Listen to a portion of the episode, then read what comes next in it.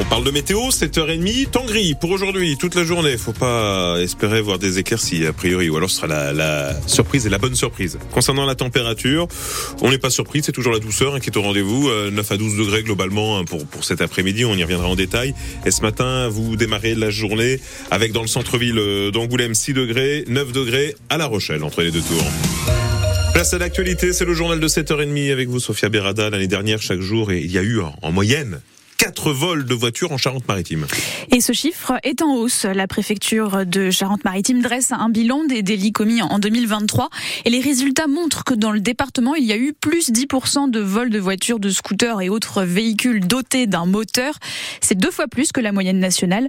Alors comment expliquer cette tendance? On a posé la question au préfet Brice Blondel le fait qu'il y ait des bandes très structurées euh, dans ce département qui a été démantelé en fin d'année 2023 euh, nous montrera si on a une pression à la baisse sur les chiffres l'année prochaine. Mais on est aussi sur des actes de circulation entre plusieurs grandes métropoles. Hein, on a l'autoroute A10, on est proche de Nantes, on est proche de Bordeaux. On est sur des euh, axes de circulation qui permettent à euh, ces bandes organisées très rapidement de faire disparaître les véhicules, de les acheminer et de répondre ça à un marché qui dépasse très largement les frontières du département. Mais dans le département, il y a ces faits auxquels il faut répondre et là encore, mobilisation collective. Vous aurez l'occasion dans les jours à venir de voir se traduire cette mobilisation sur le terrain. Démanteler ces réseaux de malfaiteurs, c'est prendre du temps, le temps des enquêtes, le temps de la technologie aussi, pour accumuler les preuves et pouvoir faire tomber des réseaux entiers et pas uniquement juste un voleur ou un, revendeur. Prise Blondel au micro de Gérald Paris. Les analyses de la préfecture sur leur année 2023 montrent aussi d'autres phénomènes comme le nombre croissant de cas de violence intrafamiliale, plus 14% en Charente-Maritime contre 9% au national. Et ce chiffre ne s'explique pas seulement par la libération de la parole des victimes. Nous le verrons dans le prochain journal à 8 heures. Un braquage hier soir au supermarché Aldi à Maran. C'est une information euh, France Bleu La Rochelle. Un homme casqué et armé a fait irruption dans le magasin vers 18h45.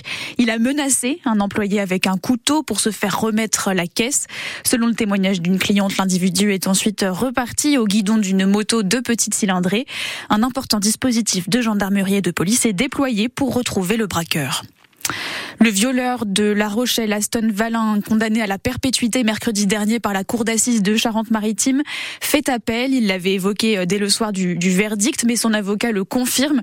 Ce jeune homme de 27 ans a été reconnu coupable de deux viols aggravés. C'était en septembre 2021 dans le secteur des parcs à La Rochelle. Il a d'abord agressé une jeune fille de 22 ans avant de s'en prendre quelques minutes plus tard à une femme de 84 ans. Plus de 300 élèves évacués pendant deux heures hier en, début d'après-midi. C'était au collège Fombelle à, à Segonzac en, Charente. Il y avait une suspicion de fuite de gaz. Alors après l'intervention des pompiers, il s'agissait en fait d'un groupe de porte, le système qui rend automatique son ouverture ou sa fermeture, qui aurait chauffé.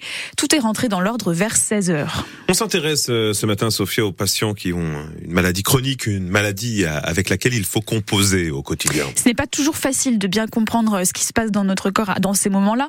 Alors pour aider les patients, il existe des ateliers thérapeutiques, des sortes de cours pour apprendre à vivre avec sa maladie. Le problème, c'est que c'est très peu connu. En Nouvelle-Aquitaine, il n'y a que 3% des gens euh, malades chroniques qui y participent. Laetitia Pierre est infirmière euh, coordinatrice à l'UTEP, l'Université transversale et territoriale d'éducation des patients de Saint-Onge. Elle suit particulièrement des patients diabétiques. Elle explique ce que ces ateliers peuvent leur apporter. On avait dit bah il faut plus manger ceci, il faut plus manger cela. Ils avaient vu, des diététiciennes et en fait il y avait beaucoup l'interdit pour eux.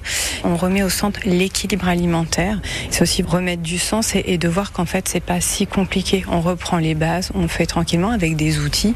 Euh, par exemple on fait des repas fictifs avec des images d'aliments et, et, des choses toutes simples du pas à pas et c'est plus concret dans le quotidien et ils voient qu'en fait pour eux c'est accessible en fait. On va essayer de rechercher euh, quelles sont leurs ressources, quelles sont leurs freins, leurs problèmes et de voir ce qu'on peut travailler ensemble, mais toujours en proposant.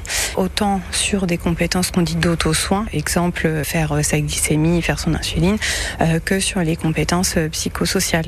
Par exemple, comment j'exprime à mes proches que ce soir on sort au restaurant, mais que je vais pas forcément faire comme eux, je vais pas boire de l'alcool, je vais pas manger ceci. C'est aussi ça qui est important, c'est toutes les compétences qu'on dit d'adaptation psychosociale. Ça faut vraiment pas l'oublier quand on les prend en charge. Il existe la même structure que l'UTEP Saint-Onge pour l'ONIS, l'UTEP Atlantique 17. L'UTEP, c'est unité transversale et territoriale d'éducation des patients. Le roi Charles III est atteint d'un cancer. Un cancer découvert pendant son opération de la prostate il y a une dizaine de jours, mais ce n'est pas un cancer de la prostate. Et c'est le palais de Buckingham qui l'a annoncé euh, lui-même. Âgé de 75 ans, Charles III a succédé à sa mère Elisabeth II euh, sur le trône britannique il y a moins d'un an et demi. Cette annonce intervient alors que la très populaire princesse Kate, l'épouse du prince héritier William, est également en longue convalescence après une mystérieuse opération de l'abdomen. On termine avec le sport et le début des huitièmes de finale de la Coupe de France ce soir. Un seul match au menu, celui qui oppose Sochaux à Rennes. Le coup d'envoi est à 20h45 au stade Bonal. Le FC Sochaux, qui a failli disparaître l'été dernier, revit à travers la Coupe de France. Les Francs-Comtois ont déjà sorti deux clubs de Ligue 1 de la compétition. C'était Reims et Lorient.